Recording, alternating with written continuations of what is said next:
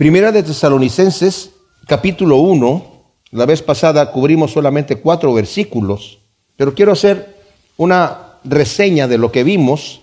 Vimos como eh, el comienzo de las iglesias en, en Macedonia, que fueron en Filipos, Tesalónica y Berea. Vamos a ver la oposición y persecución de los judíos griegos que no creían. O sea, en obediencia a una visión que tuvo Pablo, Pablo eh, estaba con el propósito en su segundo viaje misionero de ir a Bitinia, que es la región de Asia del norte, en donde él no, ha ido, no había ido a predicar allá. Pero se le aparece, ya estando él en Troas, muy cerca de Macedonia, solamente había que cruzar el mar Geo, un trozo muy pequeño, y tuvo una visión de un varón macedonio, dice la escritura, que el espíritu le impidió ir a Bitinia, le impidió ir a las regiones que él quería pasar. Y le dijo, este varón macedonio, pasa a Macedonia y ayúdanos. Ahora, eso, como dije yo, para un hombre en este caso hubiera sido algo insignificante porque es otra de las provincias romanas. Era lo mismo para Pablo, pero en la, visión del Señor entró por primera vez el Evangelio a Europa. Como dijimos, eh, fue una, eh, esta carta, la primera y segunda de Tesalonicenses, son las primeras cartas que el apóstol Pablo escribe. Yo estoy sorprendido, ¿verdad? Que el apóstol Pablo en este momento apenas tiene 17 años de convertido, ya está en su segundo viaje misionero y ya ha fundado varias iglesias y tremenda conocimiento del Señor que tiene, ¿verdad? Él empezó primero, supimos que cuando iba camino a Damasco el Señor se le apareció y, y entró a Damasco ya una vez que conoció del Señor, ahí se bautizó, recibió la vista porque la había perdido en la visión del Señor camino a Damasco, había ido como perseguidor de la iglesia y en cuanto se bautiza, inmediatamente empieza a predicar el Evangelio ahí mismo en Damasco. De tal manera que confundía a toda la gente, a los judíos que estaban ahí, y hay un complot contra Pablo para matarlo, se enteran los discípulos, lo descuelgan en una canasta en la noche, y él huye a Jerusalén. Cuando va a Jerusalén, todo lo que lo conocían, que era perseguidor de la iglesia, los cristianos no lo querían, Pero él empezó a predicar el Evangelio también en las sinagogas, confundiendo a todos los judíos que creían que él era un verdadero fariseo celoso de la ley, y hacen un complot también para matarlo. Los hermanos lo toman, ¿verdad? Lo protegen y lo envían a Tarso, su ciudad. Allá queda predicando el Evangelio por aquellas regiones unos 13 años más o menos. Después se va a Antioquía, a la iglesia de Antioquía, y ahí, de ahí lo envían con Bernabé a su primer viaje misionero. O sea, todo esto que hizo Pablo, eh, estoy hablando de, eh, eh, estuvo 13 años en, Tarso y aquí apenas tiene digamos, cuatro años de ministerio, ya está en su segundo viaje misionero y está en este momento en Corinto, ¿verdad? Había ido, cuando le dio el mensaje, la visión de parte de Dios, el varón macedonio, fue primero a Filipos. En Filipos no había sinagoga, estaba muy, muy pequeño, el, no que era pequeña la ciudad, sino que había pocos judíos ahí. Solamente había unas mujeres que estaban ahí orando en un río. Él se acercó ahí, Em, predicó el Evangelio y aceptó una señora Lidia, eh, ofreció su casa como para hospedarlos y ahí empezaron a juntarse de alguna manera la iglesia. Pero la iglesia realmente crece cuando Pablo, después de muchos días que andaba predicando ahí en la calle, había una muchachita que estaba tenía un demonio de adivinación y andaba diciéndole a la gente, estos hombres les están predicando el camino del Señor, ¿verdad? Y a Pablo le molestó que le estuviera haciendo publicidad de un demonio. Entonces le dijo a, la muchachita, ¿verdad? Le dijo al demonio, sal de ella, salió el demonio, pero como esta muchachita adivinaba y tenía unos amos a los cuales les proporcionaba mucho dinero, estos señores se enojaron, ¿verdad? Acusaron a Pablo, este hombre nos está diciendo aquí cosas que son muy raras, nos está hablando de otros dioses, que no nos es, otras, otras leyes que no nos es lícito a nosotros como ciudadanos romanos obedecer, y lo llevan delante de las autoridades, y como eran muy celosos, eran, era una ciudad libre, eran muy celosos los eh, de Filipos, como era una ciudad libre, ellos se autogobernaban. Pero si sabían que algo estaba mal desde Roma, pues tendrían problemas. Entonces, llevan a Pablo ante los magistrados, los magistrados sin hacerle ninguna pregunta los azotan duramente y los meten en la cárcel y los encierran, con, les ponen los pies en el cepo para que no se puedan mover. Ellos estaban cantando a la medianoche, ¿verdad? cantando y orando, los presos los escucharon y a la medianoche viene un terremoto, se abren las puertas de la, de la cárcel, el carcelero viendo que están abiertas las puertas y los presos están a punto de fugarse, sabe que si, que lo, lo encuentran de esa manera, a él lo van a torturar, entonces decide suicidarse y cuando está a punto de suicidarse, Pablo le dice, no te hagas ningún daño, todos estamos aquí, si quieres cierras las puertas, no hay problema. Entonces llega este hombre temblando, ve que es algo sobrenatural, cierra las puertas, ¿verdad? Pero se lleva a Pablo y a Silas a su casa, les cura las heridas, ¿verdad? Les da de cenar y les dice, señores, ¿qué debo de hacer para ser salvo? Y le dijeron, cree en el Señor Jesucristo y vas a ser salvo tú y tu casa. Entonces les predica el Evangelio ahí en su casa, se bautizan, hay gran gozo, pero se los vuelve a llevar a la cárcel porque esa es su, obligación. Y en la cárcel el otro día los magistrados le dicen, bueno, ya dejen ir a esos tipos que estaban haciendo ese, ese, ese, ese relajo. Y dice Pablo, le dice el carcelero a Pablo, ya, se pueden ir. Y dice Pablo, no, señores, nosotros somos ciudadanos romanos y sin ningún juicio nos castigaron. Y eso estaba prohibidísimo. Entonces los magistrados se asustaron mucho de que eran ciudadanos romanos. Ustedes son ciudadanos romanos, sí, bueno, no sabíamos, miren, perdónenos, pero por favor váyanse de la ciudad porque aquí hay mucho alboroto y se van de ahí. Entran entonces a eh, Tesalónica, que es a donde estamos en esta carta aquí. En Tesalónica están menos de un mes porque solamente predican tres días de reposo en las sinagogas. Obviamente en los días durante la semana estaban hablando con la gente, pero los judíos al ver que muchos de los griegos se convirtieron y creían, tuvieron celos y contrataron a unos vagabundos malvados, ociosos, para que eh, eh, hicieran una turba, e hicieron esta turba y trataron de atrapar a Pablo y a los suyos, pero no los encontraron. Entonces se fueron a la casa de Jasón, que era el que estaba esperando a, Pablo, y tomaron algunos de los cristianos de la iglesia que se acababan de convertir, los arrastraron a la cárcel, pero entonces ahí Jasón y entre ellos juntaron dinero, dieron su fianza y salieron en libertad. Esto para que veamos el cuadro de persecución que hay ahí. Después de ahí se van a Berea, en Berea los reciben mejor en las sinagogas, pero cuando los judíos de Tesalónica se dan cuenta que están en Berea, envían a estos ociosos también allá a hacer otra turba y tiene que salir corriendo Pablo, se lo llevan, ¿verdad? Y se lo llevan a, Atenas. Se queda allí Timoteo y Silas en Berea. Pero Pablo les manda a decir, por favor, vengan cuando, cuanto antes acá a Atenas. Mientras está en Atenas, él se pone a predicar. No tiene mucho éxito en su predicación, ¿verdad? Allí en Atenas. Y después se va a Corinto. A Corinto llega temblando, como él mismo lo dice, con mucho temor y con mucho temblor. No, no, por, por, las situaciones de, de, peligro, sino porque yo me imagino como cualquier cosa que puede pasarnos a nosotros, la duda. Señor, ¿realmente tú me enviaste allá a Macedonia? Llegamos a Filipos y, eh, nos empieza a ir bien predicando el Evangelio y de repente echamos fuera un demonio y nos toman, nos dan una tunda terrible, nos meten a la cárcel y gracias a Dios quedó una iglesia firme allí, ¿verdad? El carcelero, su familia y la familia de Lidia y los demás que estaban allí. Pero después venimos a Tesalónica, en Tesalónica solamente estamos tres semanas y lo mismo nos sucede ahí. En Berea lo mismo otra vez. Y ahora en Atenas la gente no le, desecharon hasta cierto punto el mensaje de Pablo. Y ahora estoy en Corinto, una ciudad bastante perversa. Cuando él estaba en Atenas, nos va a decir acá en el capítulo 3 de aquí de Tesalonicenses, llega de Timoteo y Silas. Pero Pablo estaba tan nervioso de que la iglesia estaba muy frágil porque era muy joven, y envía a Timoteo a confirmar a los hermanos allá en, Tesalónica. Ve cómo están, porque los persiguieron, los, llevaron a la cárcel, los arrastraron. No sé si, los, si están confundidos, no sé si están perdiendo ya su fe. Solamente tuvo tres semanas allí. Y está nervioso Pablo acá en Tesalónica. Pero cuando llega Timoteo, le dice, los hermanos de allá están firmes, Pablo se acuerdan de nosotros, todo lo que les predicamos, lo recibieron con gozo, están firmes. Y Pablo en ese momento dice, ah, qué bueno, vamos a escribirles una carta a estos eh, preciosos hermanos y es esta carta que está aquí. Entonces, vemos que ya les dijo, ¿verdad?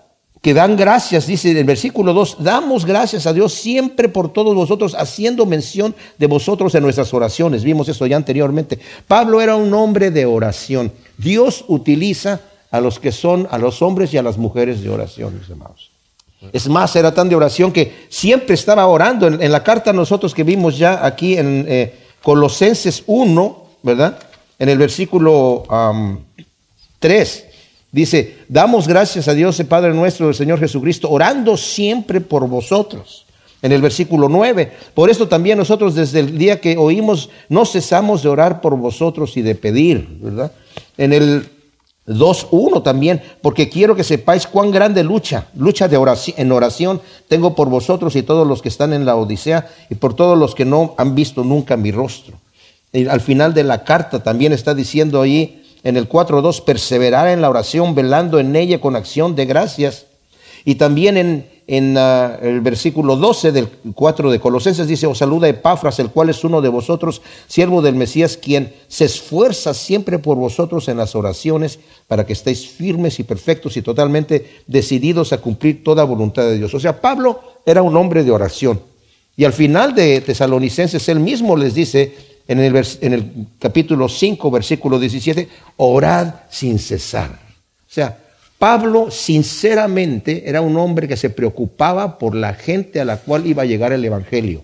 No solamente oraba por los que ya les había predicado, sino que oraba a los que le iba a predicar. Es muy importante, mis amados, que cuando nosotros vamos a compartir el Evangelio, que lo debemos hacer, oremos por aquellos que lo necesitan. El Señor le dijo a sus discípulos, y vamos a, reforzar esto en esta, en esta ocasión, ¿verdad? Le digo a sus discípulos, los campos están blancos, y ellos no sabían, oh, están blancos. Sí, la mies es mucha y los obreros son pocos. Entonces, ¿qué hacemos? ¿Vamos a trabajar? No, por tanto, oren y pídanle al dueño de la mies que envíe obreros a su mies. ¿Por qué le pide eso eh, eh, el Señor a sus discípulos?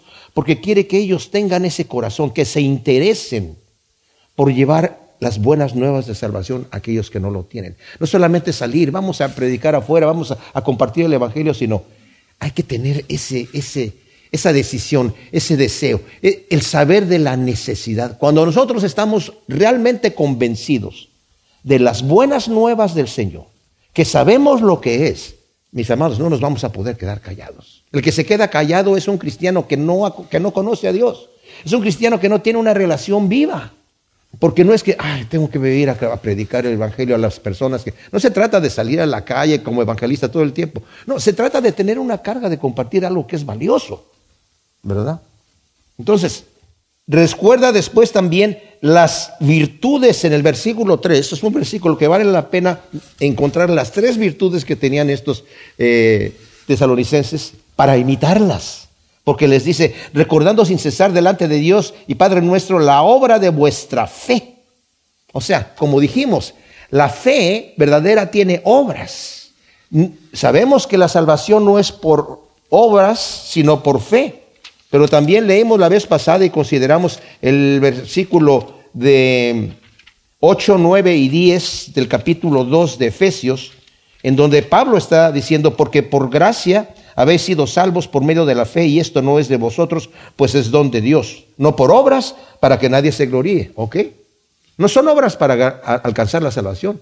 Y inmediatamente el siguiente versículo dice, porque somos hechura suya, creados en Cristo Jesús, para buenas obras, las cuales Dios preparó de antemano para que anduviésemos en ellas. Como dice Santiago, mi fe, si no tiene obra, si no produce nada, es una fe mental, es una fe muerta. Realmente no creo, porque si creyera, estaría actuando, viviendo de acuerdo a lo que estoy diciendo que creo. Entonces, los felicita a estos tesalonicenses por la obra de su fe, por el trabajo de su amor, como vimos en, Corintios, dice, si yo no tengo amor, de nada sirve lo que yo haga.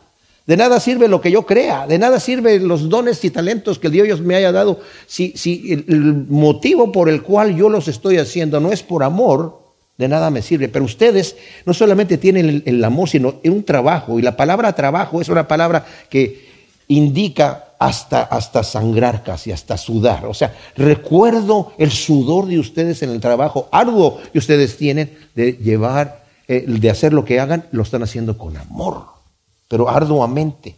No es, ay, no es, me van a torcer el brazo para hacer lo que tengo que hacer. Dice, y por la paciencia en la esperanza de Jesús el Mesías, Señor nuestro. O sea, estamos recordando, sabemos, eh, nos hemos enterado, Timoteo nos ha dicho la paciencia que ustedes tienen, la perseverancia en la esperanza de Jesús el Mesías. ¿Por qué? Porque como dice el versículo 10, ¿verdad? Y aguardar de los cielos a su Hijo, el al cual resucitó de entre los muertos a Jesús, quien nos libra de la ira venidera. Estos tesalonicenses eh, antes adoraban ídolos, no tenían ninguna esperanza, estaban muertos en sus delitos y pecados, como dice Efesios también, pero Dios les dio vida. Y en esa vida tienen esa esperanza viva. Nosotros, mis amados, vamos a vivir unas vidas realmente cristianas cuando ponemos nuestra mirada en lo que viene después de la muerte, porque todos vamos a pasar por ahí. Y si no estamos listos para enfrentar esa realidad, no es lo que yo crea lo que me va a pasar, es lo que es. La verdad es una sola y es lo que es. ¿Y qué es lo que es? Lo que Dios ha dictaminado, ¿verdad? Lo que va a ser. Entonces el Señor me da la oportunidad aquí de volverme a Él. Él me quiere dar vida. Dice, yo he venido para qué? Para que tengan vida y vida en abundancia. Yo no vine a condenar al mundo, sino para que el mundo sea salvo. Yo he venido para que tengan vida. Yo he venido para que su gozo sea completo. ¿No es eso lo que queremos nosotros? Yo soy el camino, la verdad y la vida. Yo soy el camino, yo no quiero estar perdido. Yo soy la verdad, yo no quiero estar engañado. Yo soy la vida. Yo no quiero estar muerto. Entonces, recuerdan esas virtudes. Y vamos a volver a considerar el versículo 4 que decía, sabiendo hermanos amados por Dios vuestra elección, sabiendo vuestra elección. ¿Cómo sabe Pablo y sus compañeros que los tesalonicenses son elegidos? Bueno, la primera evidencia está en lo que dice aquí, sabiendo hermanos amados por Dios. O sea, ustedes son amados por Dios. Nosotros amamos a Dios porque Dios nos amó primero, dice Juan 4.10, ¿verdad? Y 19. En Juan 3.16 nos dice, de tal manera amó Dios al mundo que nos ha dado a su Hijo unigénito para que todo aquel que en Él cree no se pierda, mas tenga vida eterna, porque no vino, ¿verdad? El Señor a condenar al mundo, sino para que el mundo sea salvo por Él. El que en Él cree no es condenado, pero el que no cree en Él ya ha sido condenado porque no ha creído en el nombre del unigénito Hijo de Dios. Y yo les digo, este, este tema de la fe es, una, es un tema no de que yo no creo porque no estoy convencido. Yo no creo porque yo no quiero creer. Yo no quiero que nadie me venga a decir lo que yo tengo que hacer y lo que no puedo hacer. Yo no quiero que Dios me, me, me, ponga unas reglas aquí. Así que yo decido no creer. Se requiere más fe para no creer en Dios, en Cristo Jesús, que para creer en Él porque la evidencia es impresionante, ¿verdad? En cuanto a historia, en cuanto a verdad, en cuanto a todo lo que nos rodea. Pablo lo pone de esta manera en Romanos, dice, el, eterno poder y deidad de Dios, que es invisible, el Dios invisible se hace visible por medio de las cosas hechas, de manera que absolutamente nadie tiene excusa. Entonces, esta intervención de amor, mis amados, en la obra redentora de Cristo nos libra de la ira venidera, como acabamos de leer en el versículo 10, ¿verdad? Y la elección es la iniciativa de Dios que se propuso desde la eternidad. Nosotros también leímos la vez pasada y lo voy a recordar solamente porque es, este, estos son versículos preciosísimos, ¿verdad? Que nos demuestra la, grandeza del amor de Dios. Bendito, dice Efesios 1.3, el Dios y Padre de nuestro Señor Jesús el Mesías, quien nos bendijo en los cielos con toda bendición espiritual en el Mesías, según nos escogió en Él antes de la fundación del mundo, para que fuésemos santos y sin mancha delante de Él, habiéndonos predestinado en amor para ser adoptados hijos suyos por medio de Jesús el Mesías, según la complacencia de su voluntad, para alabanza de la gloria de su gracia que nos concedió gratuitamente en el amado. Y más adelante en la misma carta nos dice, eso, a la salvación para nosotros es gratis, pero no es barata. El precio fue muy alto y el Señor la pagó. Para que nosotros simplemente lleguemos y digamos, Señor, recíbeme por favor. Señor me recibe tal como estoy. Él me va a cambiar. Miren, mis amados, el, tener temor de decir, no es que, es que yo, a mí me, gusta, me, gustan las cosas de la carne. ¿A quién no le gustan las cosas de la carne? El pecado es divertido. Pero les digo que es el pecado, es un vicio. Todos los pecados son un vicio. Y no lo necesito. Porque el Señor me dice, tú estás viviendo una, una, vida en donde crees que eres feliz, pero en realidad no. Yo he venido para darte gozo, pero no un gozo barato como el que tú estás viviendo, un gozo completo. Algunos dicen, no, pero es que yo quiero vivir la vida. Yo he venido para que tengas vida, pero no una vida barata, vida en abundancia. En su presencia hay plenitud de gozo y delicias a su diestra para siempre. Dios no nos ha llamado a golpearnos el pecho y a estar viviendo en monasterios, nos ha vivido a vivir unas vidas gozosas. Pero esas vidas gozosas, mis amados, yo les digo, solamente son posibles cuando yo me vacío, me niego a mí mismo. Solamente así, y me someto al Señor, puedo tener el gozo pleno del Espíritu Santo en mi vida. Cuando yo vivo mi vida como me da la gana, estoy a expensas de que le atine aquí y le atine allá. Y el pecado divierte, pero deja un mal sabor de boca y al final trae muerte. Cada pecado emite un cheque. Muerte, muerte, muerte, muerte. Y al final la muerte eterna, que es la condenación eterna. ¡Wow! ¿Eso es lo que queremos? No. El hombre anda buscando en el lugar equivocado y cree que lo va a tener porque lo tiene así. ¿Y saben cuándo se va a dar cuenta la persona que no se arrepiente? El impenitente se va a dar cuenta cuando esté delante de Dios. Y cuando vea la gloria de Dios y cuando vea lo que se perdió, dice la escritura que va a ser el lloro y el crujir de dientes. La desesperación va a ser impresionante y como lo menciona Daniel, va a ser la condenación y la vergüenza perpetua. Estar avergonzados perpetuamente. Tremenda cosa. Ahora, la responsabilidad de los creyentes en, Tesalónica tuvieron ellos mismos. Eh, miren, este es el detalle, mis hermanos. Ellos fueron, como dice aquí, ¿verdad? En el versículo 4, elegidos por Dios. Entonces alguien puede decir, bueno, entonces si, yo no, si Dios no me elige, yo no entro al, reino de Dios. Efectivamente, si Dios no te elige. Ah, ¿y, y, qué tal si no me elige? Bueno, ¿lo quieres? Sí, entonces a lo mejor sí, no, entonces te eligió. No, pero si no lo quiero, entonces tal vez no te eligió. Dios, eh, Dios nos elige, Él conoce de antemano lo que vamos a hacer, ¿verdad? A los que antes conoció, los también los predestinó para que anduviesen en las obras que Él preparó de antemano para nosotros. Por eso decimos, Cristo tiene un propósito para tu vida. No importa a qué edad lo recibes. No importa, no importa. Tiene un propósito y es un buen propósito. Entonces, ellos tienen la responsabilidad, ellos no, no es que Dios lo hizo todo por ellos. Ellos tuvieron que escuchar la palabra y tuvieron que oír. Y tuvieron que creer. Ellos fueron llamados a responder a ese evangelio. Tal vez algunos de nosotros tienen una experiencia similar. Íbamos a la iglesia, escuchábamos los cantos y no nos hacía nada. Pero de repente, un día, hey, escuchamos y fue algo diferente en nuestro corazón. Y el Señor nos habló. ¿Por qué? ¿Cómo sucedió? ¿Qué es lo que pasó allí? que el Señor intervino. La salvación empieza en la eternidad. Miren, mis amados, si la, salvación depende de una iniciativa humana, termina con una iniciativa humana. Pero como depende de una iniciativa divina, eterna, tenemos la seguridad de la perseverancia de los santos, que un día vamos a estar en la familia de Dios eternamente disfrutando de su gloria, ¿verdad? Pero es de Dios. Dice Leon Morris, dejando a nosotros mismos, no desearemos abandonar nuestra condición de pecado sin remordimiento.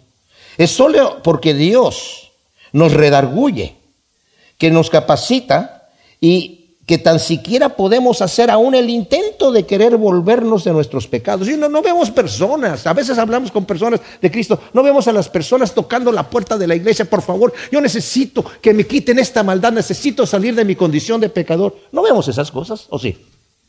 No. Pero Dios cuando opera en nuestro corazón, eso hace. Y de repente llegamos, Señor, y nosotros los que somos cristianos y que queremos limpiarnos y que queremos purificarnos y que nos avergonzamos de nuestro pecado, está trabajando el Espíritu Santo en nosotros, mis amados. Solamente así, ¿verdad? Entonces aquí en el versículo 4 de Primera de Tesalonicenses, Pablo nos está diciendo algo que es de mucha discusión en las escuelas teológicas. Les está diciendo a los tesalonicenses, ustedes han sido elegidos. Y la pregunta es, ¿cómo sabe Pablo que han sido elegidos, ¿verdad? Bueno, por la reacción de ellos. Esto es muy peligroso, ¿verdad? Cuando alguien es tocado por medio del Espíritu Santo, cuando viene a la iglesia y es tocado tal vez por el Espíritu Santo, a través de una canción, de, la música entera, eh, tal vez a través del mensaje o de una parte del mensaje, en ese momento hubo, un toque de Dios y estaba, está a punto de tomar la decisión de, de decir, sí, Señor. Pero dice, no, mañana, otro día. Casi, casi, casi. O sea, como el rey Agripa, por poco me convences de ser cristiano. Pensando que tal vez en, en otro día, otro día decido. Dice Hebreos 3, del 7 al 11, mientras escuchas hoy su voz, hoy es el día de salvación, mientras escuchas hoy su voz, no endurezcas tu corazón como en el día de la provocación, mis amados. El peor lugar para un pecador no arrepentido, impenitente, ya sea que se diga cristiano o no se diga cristiano. El peor lugar no es el bar, no es el casino, no es el lugar de perdición. El peor lugar para una persona así es la iglesia. Porque está escuchando la palabra de Dios y endurece su corazón y la sigue escuchando y la sigue endureciendo y la sigue endureciendo, endureciendo, endureciendo, hasta que al final ya no va a haber martillo que la rompa. Ese es el peor lugar. Otra razón que Pablo estaba seguro de la elección de los tesalonicenses era el mismo testimonio de ellos. Ya habíamos visto que les dice, ustedes recordando la obra de vuestra fe, el trabajo de vuestro amor, la paciencia en la esperanza de Jesús el Mesías, ¿verdad? Y luego del 6 al 9 dice, vosotros llegasteis a ser imitadores nuestros y del Señor habiendo recibido la palabra en mucha aflicción con gozo del Espíritu, de modo que llegasteis a ser ejemplo para todos los que creen en Macedonia y en Acaya, porque desde vosotros has resonado la palabra del Señor, no solo en Macedonia y en Acaya, sino en todo lugar, y vuestra fe con Dios se ha divulgado, de modo que ya no tenemos necesidad de predicar mucho, ¿verdad? Porque ellos mismos, la gente que conoce su testimonio, declaran acerca de nosotros qué clase de entrada tuvimos de vosotros y cómo os convertisteis de los ídolos a Dios para servir al Dios vivo y verdadero. Tremendo, tremendo, tremendo testimonio. Ojalá que nosotros, esta iglesia, pudiera ser como la iglesia de los tesalonicenses. Es una iglesia ejemplar. Es una iglesia ejemplar.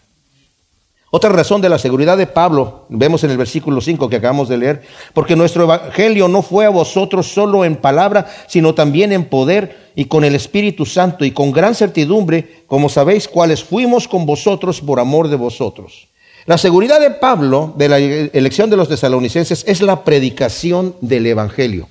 O sea, Dios no solo nos envía a predicar el evangelio, sino también nos dice los medios que se tienen que utilizar. O sea, cuando salimos a proclamar a gente que dice, yo para qué predico, yo tenía un amigo que decía, ¿para qué predico? Si Dios ya los eligió, ya los eligió, se van al cielo. Y si no los eligió, se van ¿Y para qué juego con ellos? ¿Para qué los engaño? No, mis amados, saben que Dios ha escogido que nosotros salgamos a predicar. Él escogió el instrumento y el instrumento eres tú y yo que conocemos a Cristo. Somos los que tenemos que hacer la obra. Utiliza nuestras palabras y nuestra manera de animar a quienes anunciamos para alcanzar a quienes anunciamos el Evangelio. Sabemos, dice Pablo, que Dios los ha escogido por cuanto nuestro Evangelio fue a vosotros y vino de esta manera, dice Pablo. Nuestro Evangelio fue a vosotros y vino de esta manera. No fue a vosotros solo en palabra, dice Pablo aquí. El Evangelio llegó a ustedes no solo en palabra, ya que cuando se predica el verdadero Evangelio no solo son palabras, cuando el Espíritu de Dios toma los labios de su siervo, no son solo palabras. Cualquiera puede hablar de los asuntos de Dios, cualquiera puede argumentar teología o asuntos morales, etc. Sintaxis es relativamente fácil, saber hablar y, poner en orden algunas palabras, eso no es problema, ¿verdad? Pero son palabras. Pero si son razonamientos humanos, son solo palabras. No obstante, si el Espíritu de Dios interviene, no son solo palabras. Hasta que la persona entiende esto, tiende a decir, ¿por qué tengo yo que ir a escuchar por unos 45, 50 minutos a un hombre que está parado detrás de un cajón hablándome a mí en un... En un, en un eh, ¿Por qué yo tengo que ir a escuchar a alguien, verdad? Cuando los sermones ya son anticuados. Estamos en la nueva era. Estamos en la era de la comunicación, en la era de las redes interactivas, de las videoconferencias. ¿Por qué tengo que venir a escuchar hablar a alguien ahí, sentarme? Ni siquiera puedo responder a los asuntos que dice. ¿Por qué tengo que ir a escuchar a alguien que está diciendo solo palabras? La respuesta es, no hay ninguna razón. Para escuchar a alguien que solamente está hablando, no hay ninguna razón de hablar, no hay ninguna razón de escuchar. Para una persona que solamente está hablando, ¿verdad? Pero si el Espíritu de Dios, a menos que la persona está diciendo algo verdadero, pero si el Espíritu de Dios también toma las palabras, toma la boca del, predicador que está hablando, no solo está hablando, está comunicando las verdades de Dios. Esa es la grande diferencia. Dice, no fuimos solamente con palabras, sino con poder. La palabra es dunamis, dinamita. Llegamos con dinamita, ¿verdad? Ahora, esta dinamita no es porque la persona tenga una eh, personalidad muy eh, fuerte o muy interesante y, wow, viste la forma en cómo se mueve. No se trata de eso, sino se trata del poder de Dios. Es más, Pablo dice, yo cuando fui a ustedes, les dice a los corintios, me propuse no llegar con palabras acá muy elocuentes, me propuse no traer nada que, les, que, hubiera, que pudiera oscurecer de alguna manera el Evangelio. Porque el Evangelio no es solamente son palabras, es dinamita, es dinamita.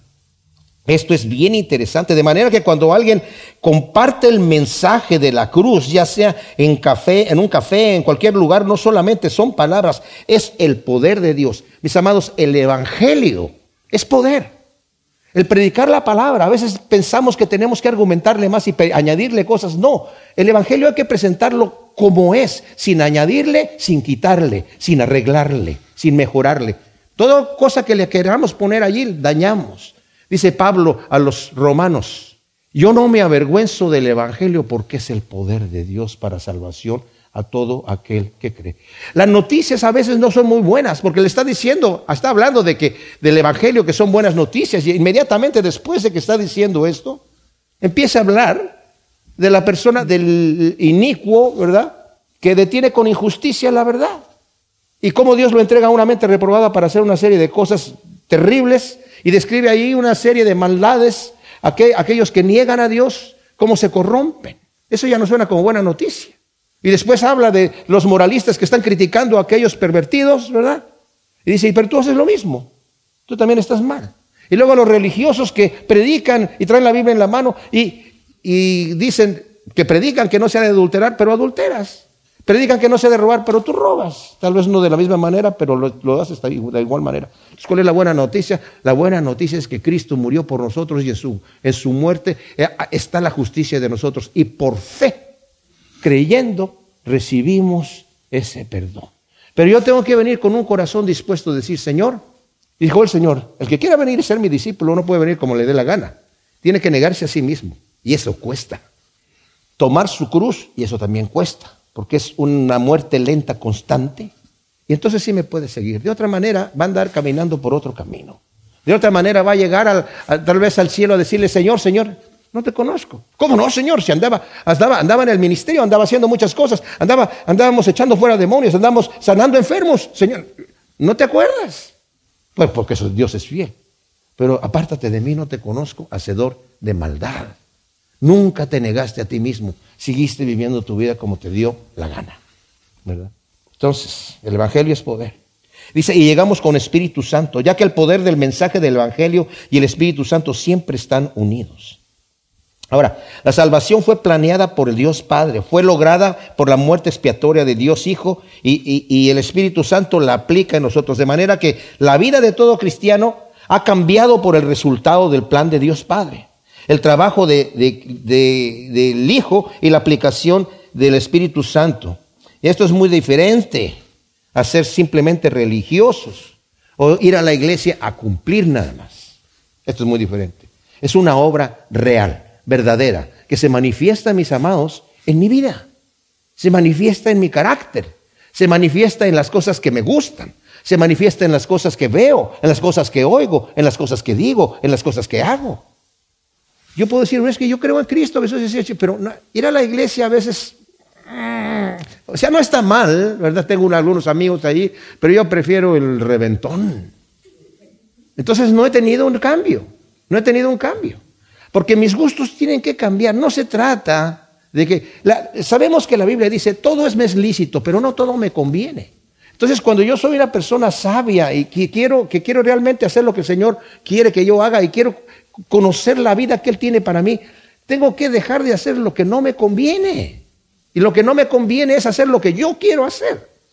Entonces Pablo me dice, es que tienes una lucha constante entre la carne y el espíritu. Deja que el espíritu te guíe, porque el que practica las obras de la carne no entrará en el reino de Dios, jamás.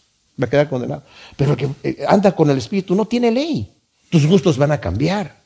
Nadie te va a decir es que ya no puedes hacer esto. Ya, el Señor te va a guiar en un mensaje de libertad.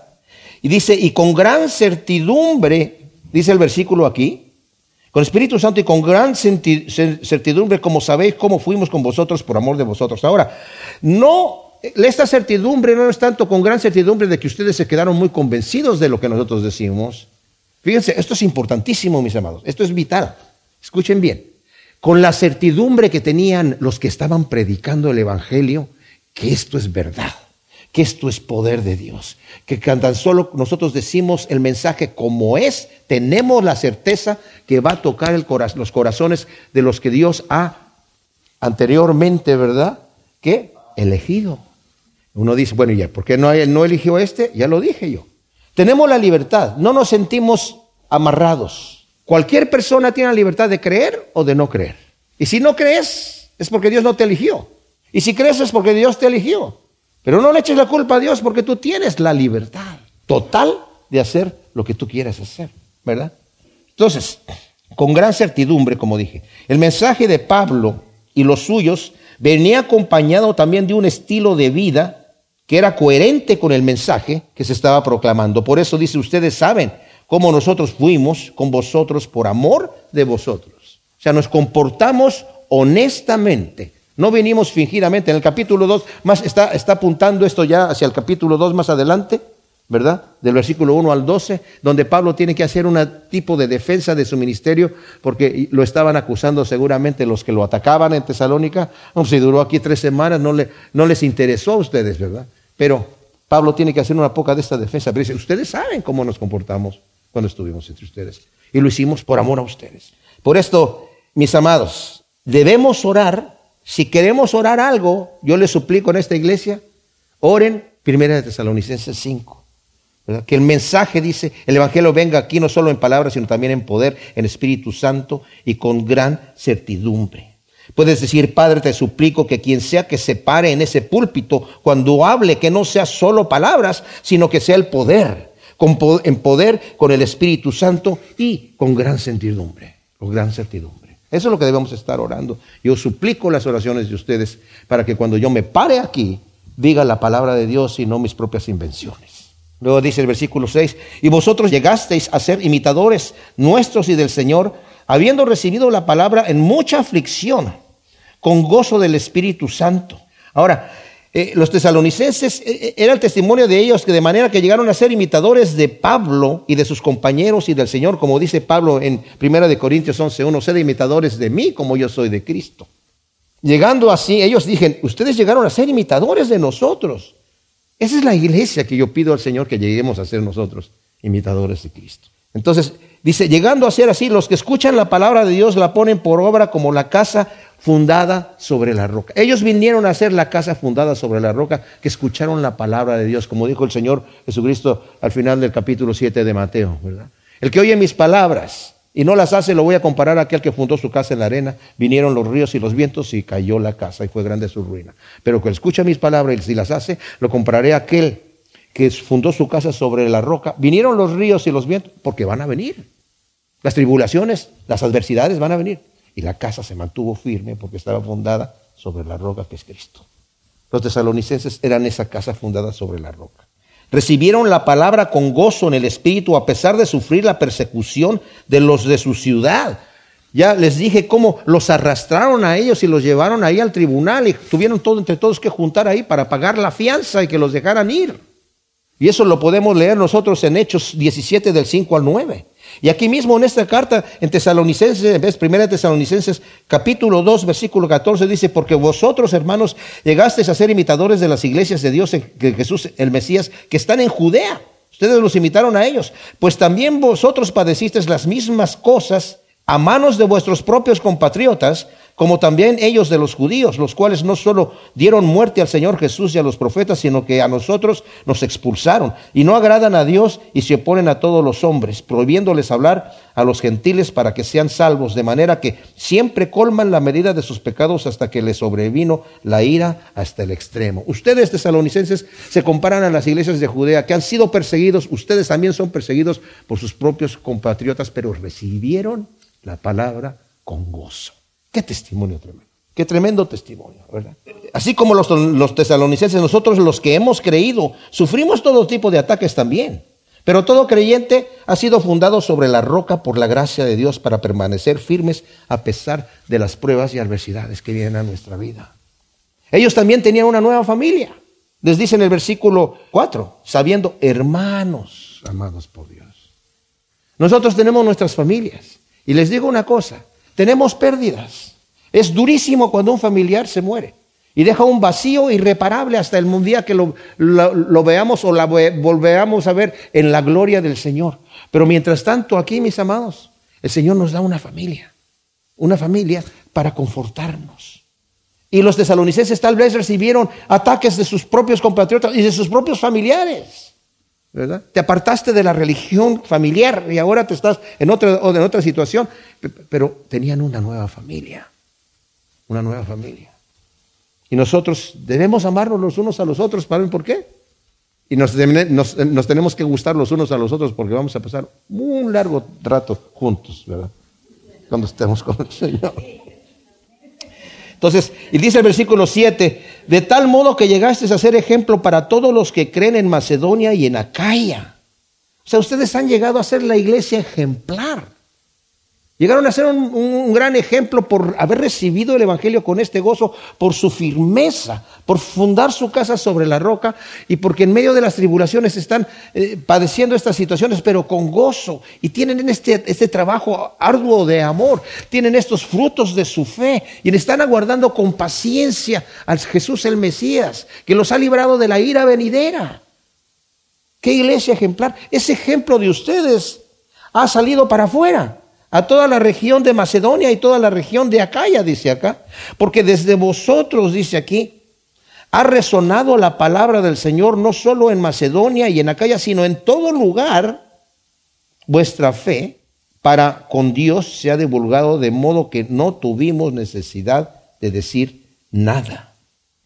Ahora, cuando dice el versículo 7, ustedes han llegado, han llegado a ser ejemplo o modelo esa palabra en griego es tupos, que significa imprimir algo, como cuando se imprime una moneda, como cuando alguien se golpea y le queda la marca.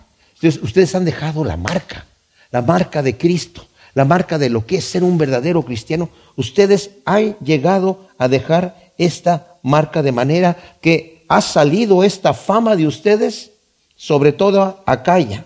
De manera que nosotros ya no necesitamos decir mucho, dice Pablo. Pablo declara que la palabra de Dios ha resonado desde Tesalónica para toda Macedonia y Acaya y por todo el mundo. Qué tremendo testimonio. Algunas de sus versiones utilizan la palabra que, que, han predicado el Evangelio, ¿verdad? Su palabra ha sido predicada. Pero la, la palabra esta solamente aparece una vez y significa como una caja de resonancia. La palabra de Dios ha resonado de ustedes. Han venido a ser amplificadores, resonadores. El sonido de un resonador no viene del resonador mismo, viene de otro lado. Pero el resonador solamente lo, amplifica. Dice, la palabra ha venido de parte de Dios a ustedes y ustedes la han sabido amplificar. ¿Cómo somos nosotros en eso, mis amados? ¿Qué ejemplo estamos dando, verdad? ¿Qué ejemplo estamos dando? Dice, ustedes han llegado a todo el mundo, eh, no solo de imitar a Cristo, sino de no quedarse callado acerca del Evangelio, que ahora sale de ellos con la certidumbre con la que llegó a ellos. O sea, Pablo cuando predicó y los suyos a los tesalonicenses tenían la certeza que la palabra de Dios tenía el poder de cambiarlos. Y ahora los tesalonicenses tienen la misma certeza que la palabra de Dios que ellos están proclamando va a, a salir afuera a hacer su obra. ¿Y nosotros cómo estamos? Yo sé que hay evangelistas como ministerio que el Señor, dones que el Señor ha repartido, pero todos nosotros somos llamados a compartir el Evangelio. Todos nosotros somos llamados a ser caja de resonancia para la palabra que recibimos de Dios, mis amados, para compartirla afuera. Luego termina en el versículo 9 y 10, dice, porque ellos mismos declaran acerca de nosotros qué clase de entrada tuvimos a vosotros y cómo os convertisteis desde los ídolos a Dios para servir al Dios vivo y verdadero y aguardar de los cielos a su Hijo, al cual resucitó de entre los muertos, a Jesús, quien nos libra de la ira venidera. Qué tremendo está esto. Los que sabían del testimonio de los tesalonicenses contaban la manera en que Pablo y sus compañeros pudieron entrar y ser acogidos por ellos con la pronta respuesta de abandonar los ídolos y volverse al Dios vivo y verdadero para servirle.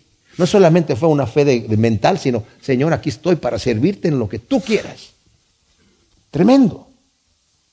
Todo este testimonio, mis amados, demuestra la verdadera conversión de los tesalonicenses y que se manifiesta en fe, trabajo, amor, celo por el Evangelio y una esperanza viva. Esta esperanza viva que la vemos en el versículo 3, donde dice la paciencia y la esperanza de Jesús el Mesías nuestro Señor.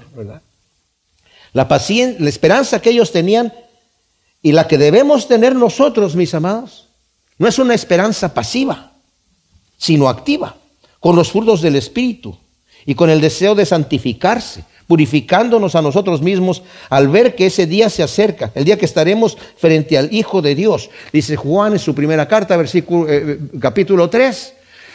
¿Cómo vamos a ser nosotros? No sabemos, pero sabemos que seremos semejantes a Él porque le veremos. Y todo aquel que tiene esa esperanza, ¿de qué? De presentarse delante de Cristo, se purifica a sí mismo así como Él es puro. Cuesta trabajo, mis amados, porque aunque es una obra que Dios está haciendo en nosotros, la carne es una lucha. ¿Quién no tiene lucha con la carne? Levante la mano para yo ir a, preguntarle cómo le hace. Hay una lucha constante. Pero el Señor nos da la victoria cuando nosotros lo dejamos, porque como dice ahí, ¿verdad? En Corintios 10:13 me parece que es, ¿verdad? Ninguna tentación ha venido a nosotros que sea no sea humana, sino que Dios juntamente con la tentación abre la puerta, pone una puerta para que podamos salir. El problema es cuando nosotros andamos buscando la puerta. A veces ni la queremos buscar. No quiero ver la puerta, no quiero ver la puerta. Yo no, no voy a caer, pero no quiero ver la puerta. Plop, caemos, ¿verdad? O sea, es inevitable. Que este ejemplo, mis amados, nos anime a con toda diligencia, como dice Pedro en su segunda carta, en el primer capítulo, añadir a nuestra fe virtud, a la virtud conocimiento, al conocimiento dominio propio, al dominio propio paciencia, a la paciencia piedad, a la piedad afecto fraternal y al afecto fraternal amor y hacer resonar la palabra del Señor en donde tengamos oportunidad con la misma certidumbre que tenía Pablo y que tenían los tesalonicenses. Gracias Señor, te damos por tu palabra. Te pedimos que realmente, Señor, estemos convencidos en nuestro corazón de lo grande que es el Evangelio que tú nos has encomendado y por medio del cual tenemos una esperanza viva, Señor. Ayúdanos a proclamarlo, no solamente con palabras, sino con nuestras vidas mismas, Señor. Gracias por tu infinito amor. Gracias en el nombre de Cristo Jesús. Amén.